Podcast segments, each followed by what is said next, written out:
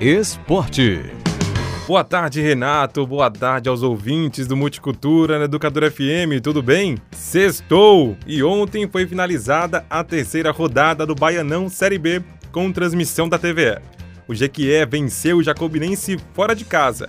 A primeira vitória do time comandado por Paulo Sales, treinador atual campeão da segundona, Renato, com o Barcelona de Léus em 2021.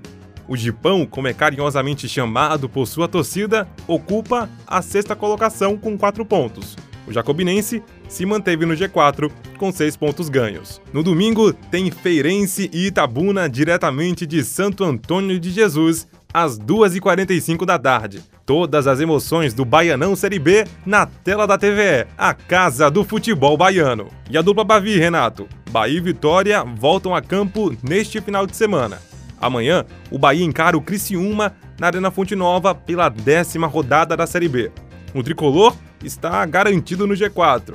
Ontem, o Vasco empatou em 0 a 0 com o Grêmio, mas o esporte venceu a Ponte Preta de virada e colocou o esquadrão na quarta colocação da Série B.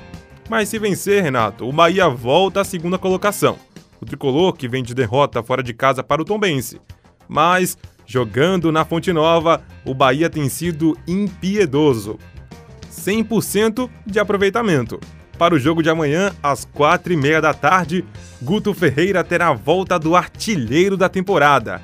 Rodallega voltou, torcedor. O Bahia divulgou agora pela manhã, Renato, que mais de 25 mil ingressos estão garantidos para o confronto. Certamente o maior público do tricolor nesta temporada. E o Vitória? A goleada diante do Confiança na sétima rodada deixou a equipe mais confiante. O rubro-negro embalou dois triunfos seguidos e o otimismo voltou à toca do Leão. A expectativa é de casa cheia no domingo às quatro da tarde, quando o Leão da Barra recebe a visita do Volta Redonda pela nona rodada da Série C. O jogo é aquele famoso de seis pontos. O adversário está colado com vitória na tabela de classificação. Se vencer, o rubro-negro pode finalmente chegar ao G8, grupo que dá acesso à segunda fase da Série C.